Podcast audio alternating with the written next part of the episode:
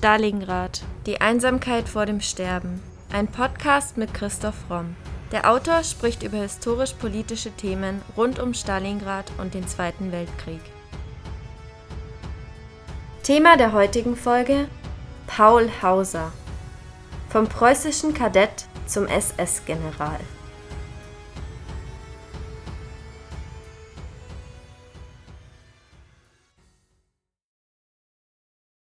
Der Militärhistoriker John C. Fredrickson schrieb einmal über Paul Hauser, er war der erste SS-Offizier, der ein Feldheer anführte, ein wahnsinnig kompetenter Panzerkommandeur.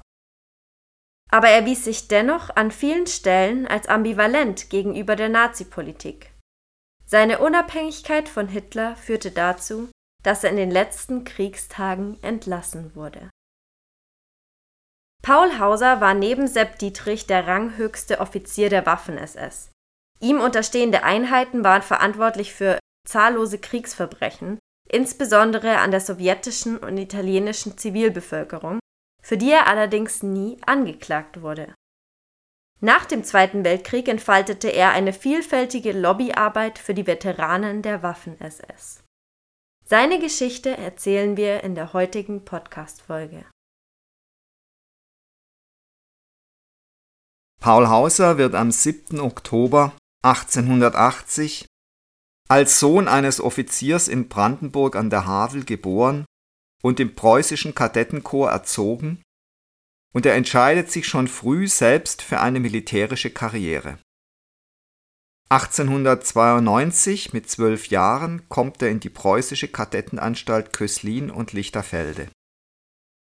1898 wird er in die Armee übernommen, wo er am 20. März 1899 zum Leutnant befördert wird und er beweist hier bereits ein großes Talent als Stabsoffizier. 1909 dient er im 7. Westpreußischen Infanterieregiment Nummer 155, wo er am 19. August 1909 zum Oberleutnant befördert wurde. Nach dem Besuch der Kriegsakademie wird er in den großen Generalstab versetzt und am 1. Oktober 1913 zum Hauptmann im Generalstab befördert. Am Ersten Weltkrieg nimmt er als Generalstabsoffizier in verschiedenen Stäben, in Korps und Divisionen teil, sowohl an der Ostfront als auch an der Westfront, wo er sich mehrfach auszeichnet.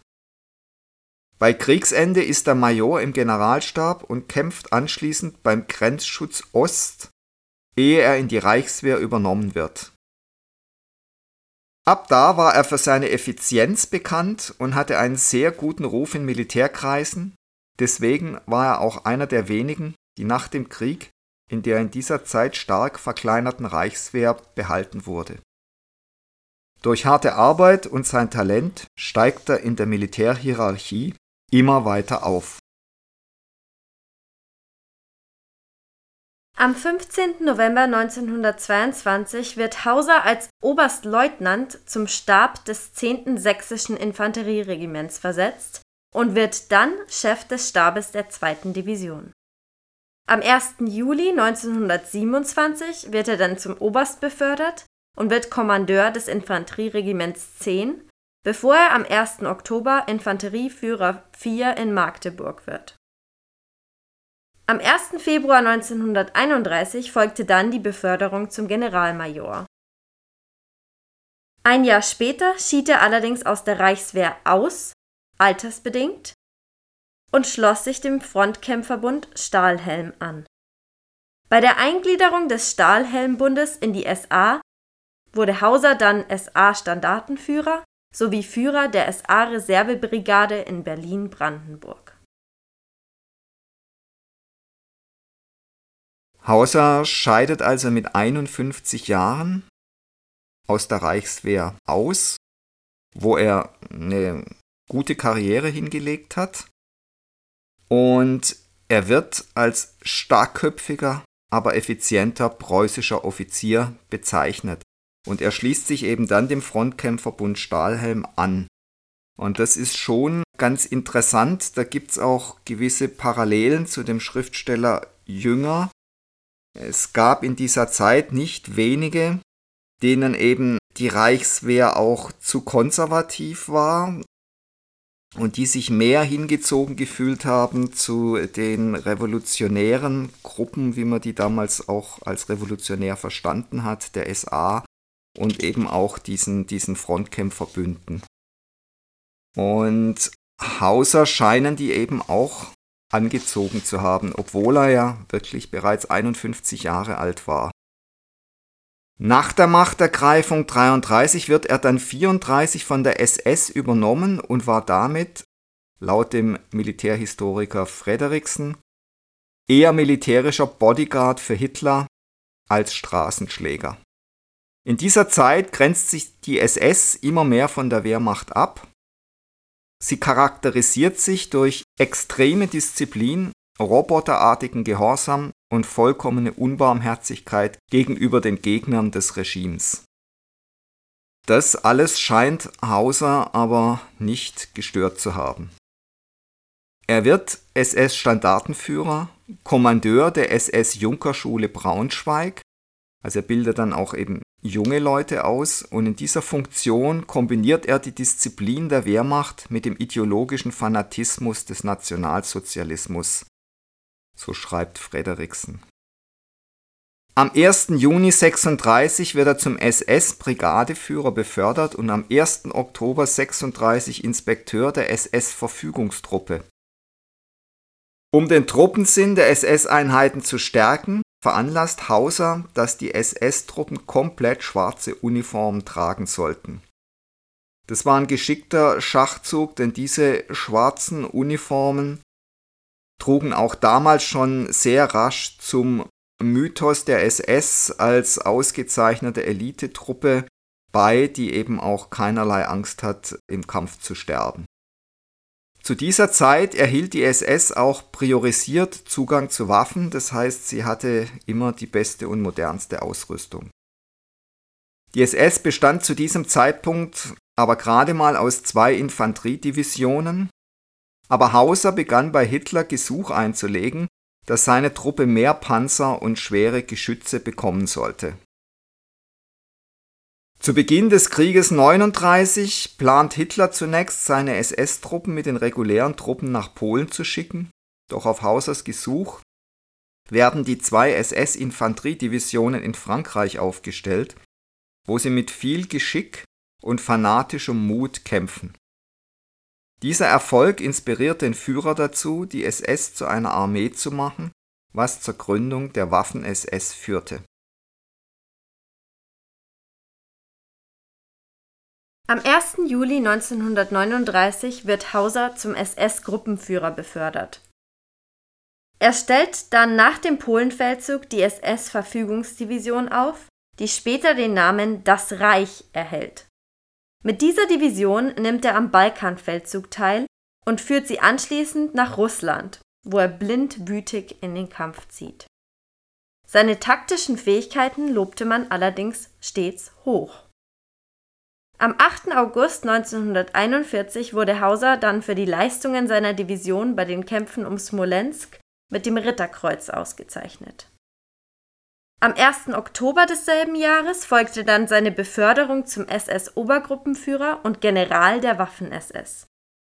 Ab hier trug Hauser den Spitznamen Papa, da er zu diesem Zeitpunkt bereits 61 Jahre alt war und angeblich ein sehr väterliches Verhalten im Umgang mit seinen Soldaten an den Tag legte. Am 14. Oktober desselben Jahres wird er durch einen Granatsplitter schwer verwundet und verliert sein rechtes Auge. Nach seiner Genesung wird er mit der Aufstellung des SS-Panzerkorps beauftragt, das er anschließend selbst führt. Denn seine SS-Truppen hatten so ungezähmt gekämpft, dass Hitler beschlossen hatte, sie mit all den Offensivwaffen und Panzern einer regulären Armee auszustatten.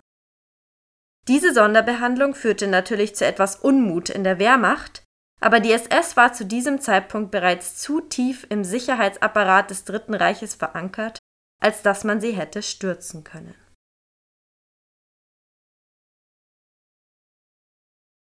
Die Waffen-SS wird bereits durch die NS-Propaganda zu einer Elitetruppe stilisiert. Dieses Bild wird nach 1945 in zahlreichen Veröffentlichungen weiter verbreitet. Veteranen der SS-Kavallerieverbände waren dabei besonders erfolgreich. Während der 30er Jahre hatte der Reichsführer SS Heinrich Himmler es geschickt verstanden, im Zuge der Gleichschaltung des Vereinswesens Gestüte und Reitvereine unter seinen Einfluss zu bringen und so Mitglieder der gesellschaftlichen Eliten in die SS zu integrieren, unter ihnen einige der besten deutschen Springreiter und natürlich eben viele Adlige. Einer der Vorzeigesportler des Schwarzen Ordens war der Himmler Schützling Hermann Fegelein, der die SS-Hauptreitschule in München mit aufbaute und als deren Leiter SS-Reiter zu Erfolgen bei nationalen und internationalen Wettbewerben führte. Selbst lange nach dem Krieg räumten einige SS-Veteranen noch ein, dass die Soldaten der Waffen-SS während des Dritten Reichs eine besonders starke Loyalität gegenüber Adolf Hitler empfunden hätten. Eberhard Herder sagt, das Pflichtbewusstsein der SS-Soldaten sei, ich zitiere, aus einer tief verwurzelten Vaterlandsliebe und der unbedingten Treue zu Adolf Hitler gekommen. Er sagt weiter, ihm vertrauten wir kritiklos, wie es heute nicht mehr verständlich ist. Wir wurden darin von der gläubigen, nahezu kindlichen Anhänglichkeit der Masse des deutschen Volkes mitgetragen. Diese heute schier unbegreifliche Bindung an Adolf Hitler hat sich stark auf die Festigung des inneren Gefüges der Waffen-SS und die Stärkung des Kampfgeistes ausgewirkt. An diesen Zeilen sieht man einmal mehr, dass es sich eben beim Nationalsozialismus nicht nur um eine Ideologie sondern tatsächlich um eine Art Religion gehandelt hat und dass viele Leute fanatisch gläubig an den Führer, an den Führerstaat und natürlich auch an all die verbrecherischen Ideen, die er propagiert hat, geglaubt haben. Und das hat halt bis zu einem erschreckenden Grad funktioniert. Offensichtlich eben auch bei Leuten wie Hauser. Der allgemeine Tenor der HIAC, der Hilfsorganisation für Angehörige der SS, die nach dem Krieg gegründet wurde, also materiell sei die Waffen-SS gegenüber solchen Elitetruppen der Wehrmacht nicht bevorzugt worden, sagten die später. Und sie haben auch behauptet, Kriegsverbrechen seien ebenfalls wie bei der Wehrmacht bedauerliche Ausnahmen geblieben. Das ist nachweislich falsch.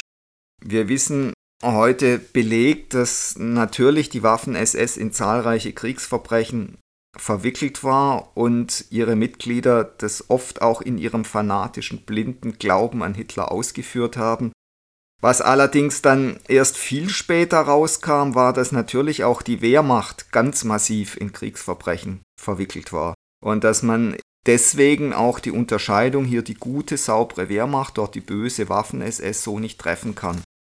Also wie immer ist die Wahrheit komplex und in vielen Grautönen. Und man kann es sich nicht so einfach machen und sagen, also die Wehrmacht, das waren die Guten und die in der Waffen-SS, das waren die Bösen. Unterschieden haben sich die Waffen-SS indes von den meisten Verbänden der Wehrmacht dadurch, dass ihre Angehörigen zum größten Teil Freiwillige gewesen seien, die sich aus reinem Idealismus zur Elitetruppe Waffen-SS gemeldet hätten. Da spielte aber natürlich auch Eitelkeit eine große Rolle. Man wollte Teil von dem Eliteverband sein. Und natürlich haben, ja, spielten da auch finanzielle Gesichtspunkte eine, eine Rolle. Also wenn man zur SS gehört hat, dann konnte man sich auch in der Gesellschaft viel leichter, sage ich mal, ein Auskommen organisieren. Also man hatte dann auch viel bessere Verbindungen. Man gehörte eben mit zu diesem Eliteverband und es war selbst nach dem Zweiten Weltkrieg so, dass zum Beispiel Leute, die auf so einer SS-Junkersschule gewesen waren, die auf einer Napola gewesen waren, dass die es teilweise natürlich auch leichter hatten, in Führungspositionen zu kommen. Bereits der Titel der Zeitschrift der HIAC, der Freiwillige, wirkt programmatisch. Chorgeist und Kameradschaft seien außergewöhnlich gewesen. Außerdem habe die Waffen-SS stets an den Brennpunkten gekämpft. Diese Kriterien hätten ihren Soldaten ein Elitebewusstsein vermittelt. Was richtig ist, ist, dass die Waffen-SS immer wieder an kritische Punkte im Krieg geworfen wurde. Was aber auch richtig ist, ist, dass sie teilweise ungewöhnlich hohe Verluste hatte, weil ihre Mitglieder eben taktisch nicht immer sehr klug, sondern unglaublich brutal und mit einem irrsinnigen Draufgängertum gekämpft haben. Aber was interessant ist, ist, dass Hauser im Gegensatz zu Dietrich offensichtlich ein General war, der auch den Respekt der anderen Wehrmachtsgeneräle hatte.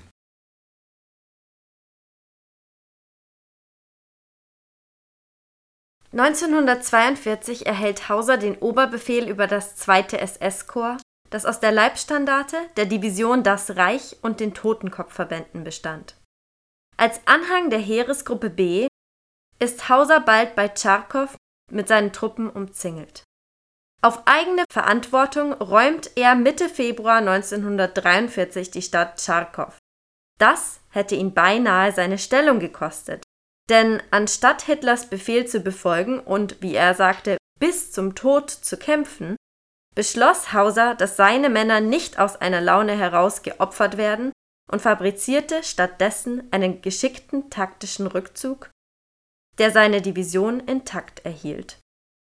Das ärgerte den Führer zunächst ungemein, doch er verzieh Hauser, da dieser im folgenden Februar eine Gegenoffensive startete und die Russen mit hohen Verlusten aus Tscharkow trieb am 14. März 1943 war die Stadt nach dem Gegenangriff von Mahnstein wieder in deutscher Hand. Das war der letzte große Offensivsieg der deutschen Armee im Osten. Man sieht, dass Hauser schon ein General war, der seinen eigenen Kopf hatte und der im Ernstfall dann auch gegen den Führer entschieden hat, da war er also einer der wenigen, die sich das getraut haben und er konnte sich das offensichtlich aufgrund seiner Stellung zumindest 1943 auch leisten. Im Juli war das SS-Panzerkorps maßgeblich an der Schlacht um Kursk beteiligt. Hauser mit neuen Tiger- und Pantherpanzern ausgestattet, wurde gegen mehrere sowjetische Defensivgürtel gestellt Hauser ging mit Begeisterung in die Offensive, doch die Tiefe der russischen Defensive überforderte ihn, vor allem die scheinbar endlose Menge an T-34-Panzern. Am 5. Juli 1943 erreichte diese Schlacht ihren Höhepunkt, als die SS-Panzerkorps bei Prokhorovka in dichtem Nebel auf die 5. sowjetische Gardearmee stießen. Hausers Veteranenpanzer schießen mehrere Stunden aus kürzester Entfernung um sich und bescheren der sowjetischen Armee große Verluste. Aber am Ende war Kursk eine strategische Niederlage für Deutschland. Die Verluste waren auf beiden Seiten hoch. Den Deutschen war es diesmal nicht gelungen, die Sowjets einzukesseln und die Schlacht eindeutig für sich zu entscheiden, und die Verluste, die die Deutschen hatten, wogen bei ihnen schwerer als bei den Sowjets. Die sowjetischen Armeen waren von da an immer in der Offensive bis zum Ende des Krieges, doch Hitler war trotzdem beeindruckt von der Leistung seines SS-Panzerkorps und beorderte die Aufstellung einer zweiten Formation. Papa hatte gute Dienste geleistet, so Militärhistoriker Frederiksen. Am 28. Juli 1943 wurde Hauser für seine Führungsleistungen bei den Kämpfen um Tscharkow und Kursk mit dem Eichenlaub ausgezeichnet. Die SS-Panzerkorps werden daraufhin nach Frankreich geschickt, um sich etwas auszuruhen und neu zu formieren. Bereits im Frühling 1944 allerdings waren sie wieder zurück in Russland und heimsten sich bei Ternopol etwas mehr Ruhm ein. Hier orchestrierte Hauser das größte Ausbruchsmanöver des Krieges, das tausende deutsche Truppen vor der Gefangenschaft bewahrte.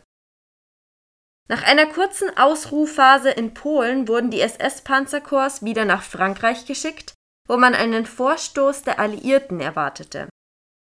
Hauser führte ab Juni 1944 als Oberbefehlshaber die 7. Armee und übernahm damit die Stelle von General Friedrich Dollmann. Hauser war der erste SS-General, der eine solche Truppe befehligen durfte. Unter der Schirmherrschaft von General Hans von Kluge wehrte Hausers 7. Armee jeden Vorstoßversuch der britischen Armee über den Strand der Normandie ab da sie aber stetig von so viel Kugelhagel und Schiffgeschützfeuer getroffen wurden, konnten die Deutschen auch nicht vorstoßen, um die Briten endgültig zu besiegen. Diese Hängepartie endete am 25. Juli 1944, als die amerikanischen Truppen sich bei Saint-Lô freikämpften und die Deutschen sie nicht zurückhalten konnten.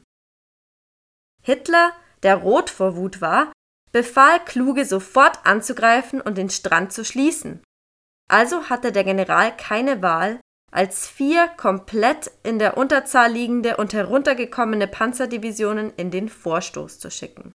Darunter auch Hausers Division. Ende Juli 1944 wird Hauser dann aber mit seiner Armee im Kessel von Falaise eingeschlossen und bei den Kämpfen erneut schwer verwundet Angeblich, weil er sich zu waghalsig dem Kugelhagel ausgesetzt hat und er muss mit einem Panzer evakuiert werden. Die deutschen Truppen verlieren 50.000 Infanteristen und 9.000 Kriegsfahrzeuge. Am 1. August 1944 wird Hauser zum SS-Oberstgruppenführer und Generaloberst der Waffen-SS befördert. Die Waffen-SS war, das muss deutlich gesagt werden, nicht nur an Massakern an der Front maßgeblich beteiligt, es waren auch mindestens 45.000 Mitglieder der Waffen-SS in Konzentrationslagern eingesetzt, also nicht nur die Totenkopfverbände, sondern eben auch Soldaten der Waffen-SS. Am 20. August 1944 konnte Hauser mit den Resten seiner Armee aus dem Kessel ausbrechen, wobei der Großteil des Materials zurückgelassen werden musste. Am 26. August 1944 wird er dafür mit den Schwertern ausgezeichnet. Nach seiner Genesung wird er am 23. Juni 1945 Oberbefehlshaber der Heeresgruppe B am Oberrhein und anschließend der Heeresgruppe G. Am 2. Dezember 1944 werden die am Oberrhein befindlichen Truppen dem Oberbefehlshaber West entzogen und dem Reichsführer SS Heinrich Himmler als Oberbefehlshaber Oberrhein unterstellt.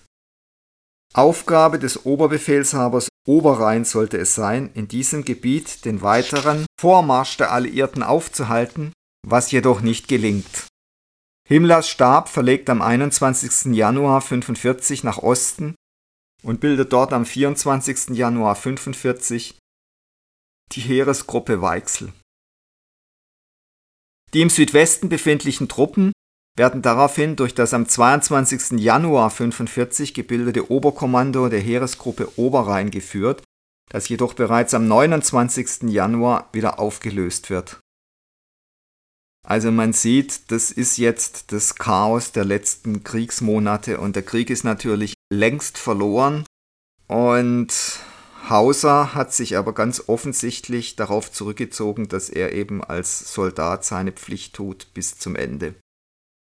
Trotz Befehlen, die Stellung zu halten allerdings, überlässt Hauser den überlegenen Alliierten stetig mehr Gebiete. Also er widersetzt sich erneut Hitlers Befehlen und agiert so, wie er es unter den Umständen für vernünftig hält. Und aufgrund dieser sogenannten Trotzaktion veranlasst Hitler, dass Hauser versetzt wird. Anfang April 1945 wird er dann auch noch seines Postens enthoben und als General zur besonderen Verwendung dem Oberbefehlshaber Südwest Generalfeldmarschall Kesselring unterstellt. Das war ein höchst demütigendes Ende für einen der besten Heerführer des Dritten Reiches, schreibt der Militärhistoriker Frederiksen.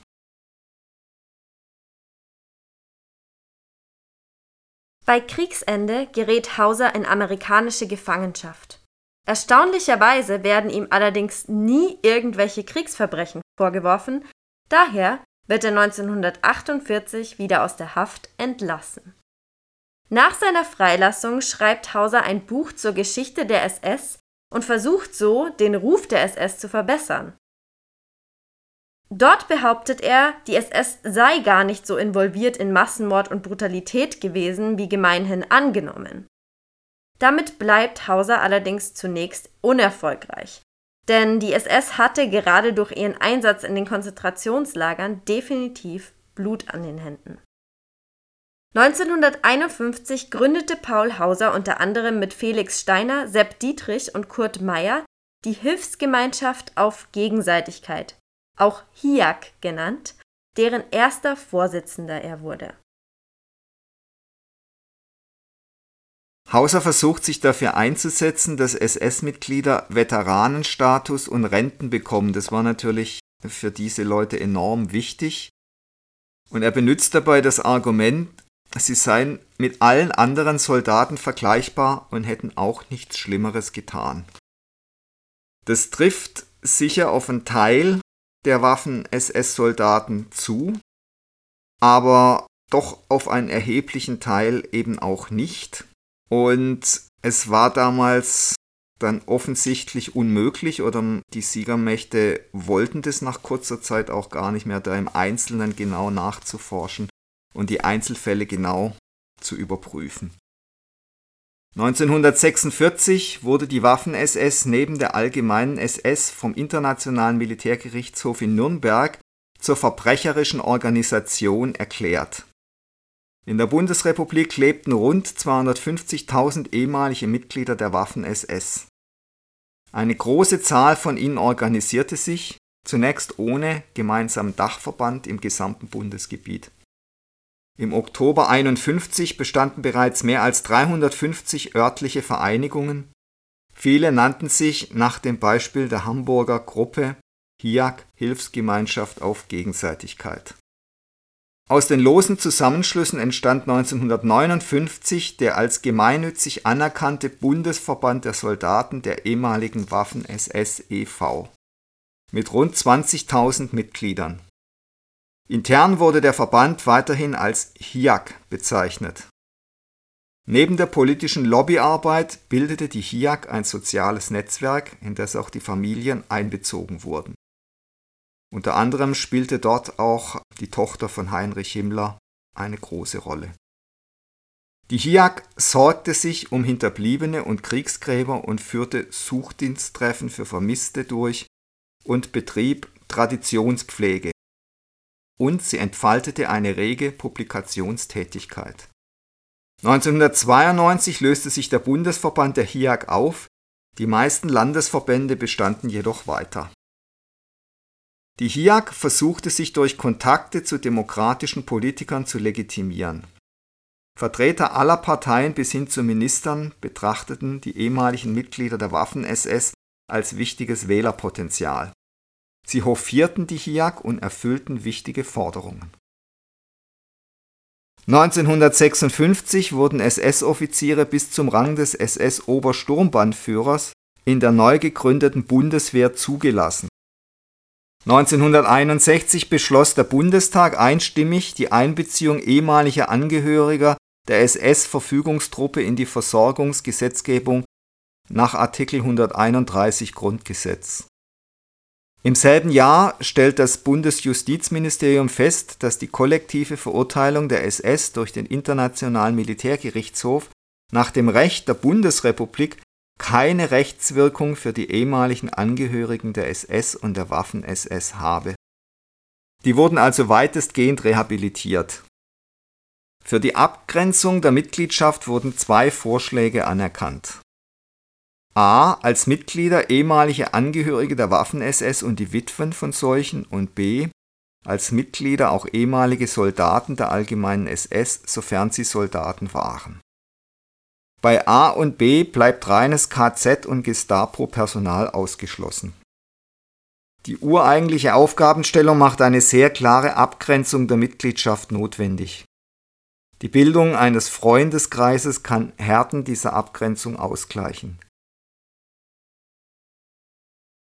Theo H., ein ehemaliger Angehöriger der Totenkopfverbände und der erste Sprecher der HIAG Oberhausen, nahm in einem Brief Anfang der 1960er Jahre Stellung zur Berichterstattung in der Publikation der HIAC, dem Freiwilligen.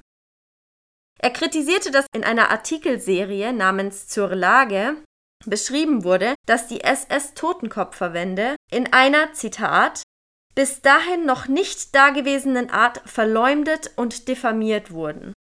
So, schreibt er weiter, habe ich und auch andere Kameraden die Konsequenzen daraus gezogen und den Austritt aus der HIAC erklärt. Wir waren einmal stolz darauf, nicht nur Soldaten zu sein und sollten uns dessen auch heute noch bewusst sein.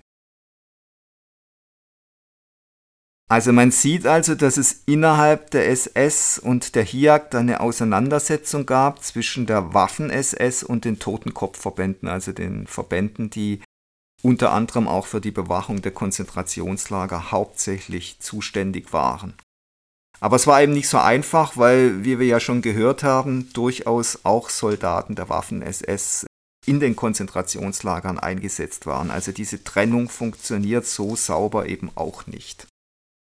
1985 gab es dann nochmal eine Auseinandersetzung, nämlich als der damalige Bundeskanzler Helmut Kohl gemeinsam mit Ronald Reagan den Soldatenfriedhof in Bitburg besuchte und dort einen Kranz niederlegte. Und auf diesem Friedhof waren eben auch Soldaten der Waffen SS beerdigt und das Ganze ging dann durch die Presse, es wurde protestiert und daraufhin meldeten sich dann auch der Internationale Verband der ehemaligen Häftlinge des KZs Neuen Gamme und die schrieben dann Folgendes an Helmut Kohl.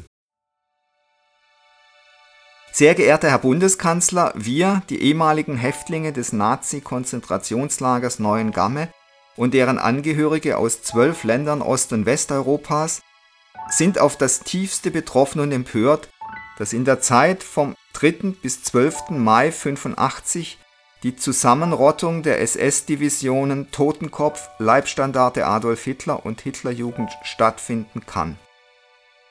Im Konzentrationslager Neuengamme wurden 55.000 Häftlingen das Leben genommen.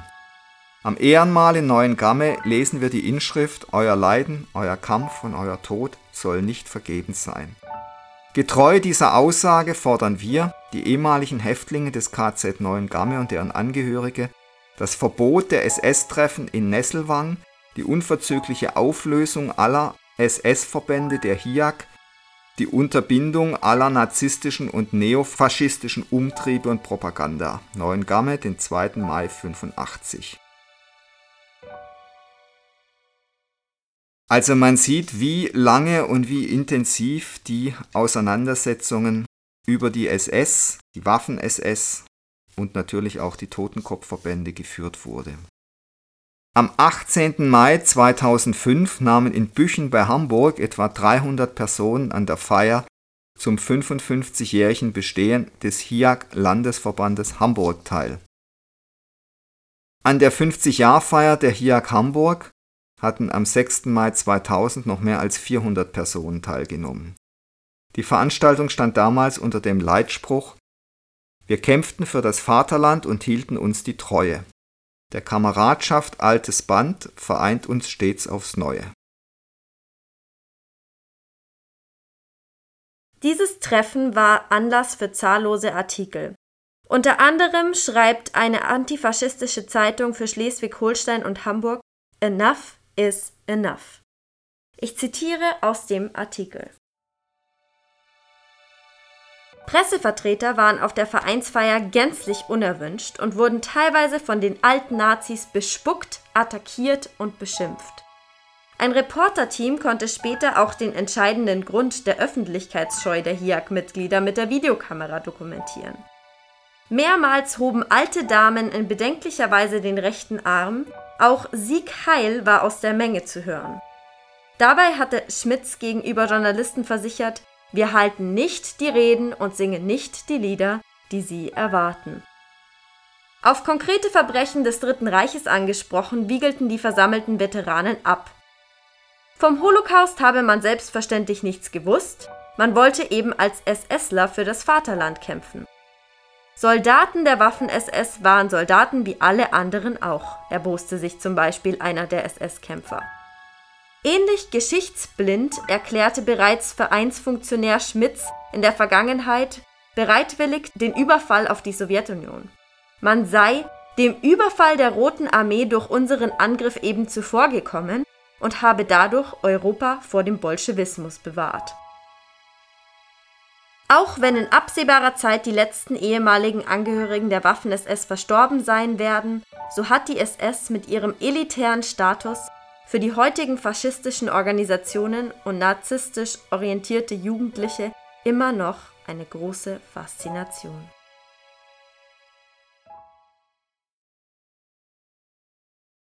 Paul Hauser war sicher eine zentrale Figur in diesen ganzen Konflikten und es ist zu befürchten, dass auch er dieses falsche Geschichtsbild gepflegt hat, nämlich dass man mit dem deutschen Überfall auf die Sowjetunion nur einem sowjetischen Überfall zuvorgekommen ist und praktisch einen Präventivschlag gestartet habe. Das ist ein Geschichtsbild, das auch unter Wehrmachtsgenerälen teilweise sich lange gehalten hat und das definitiv falsch ist.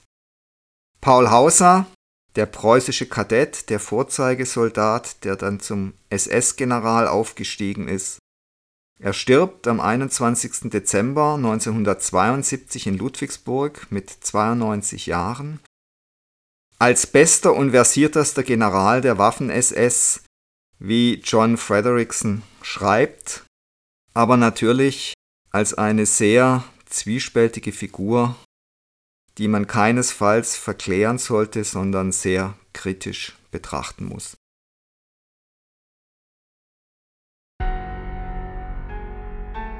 Das war Folge 131 unseres Podcasts Stalingrad, die Einsamkeit vor dem Sterben.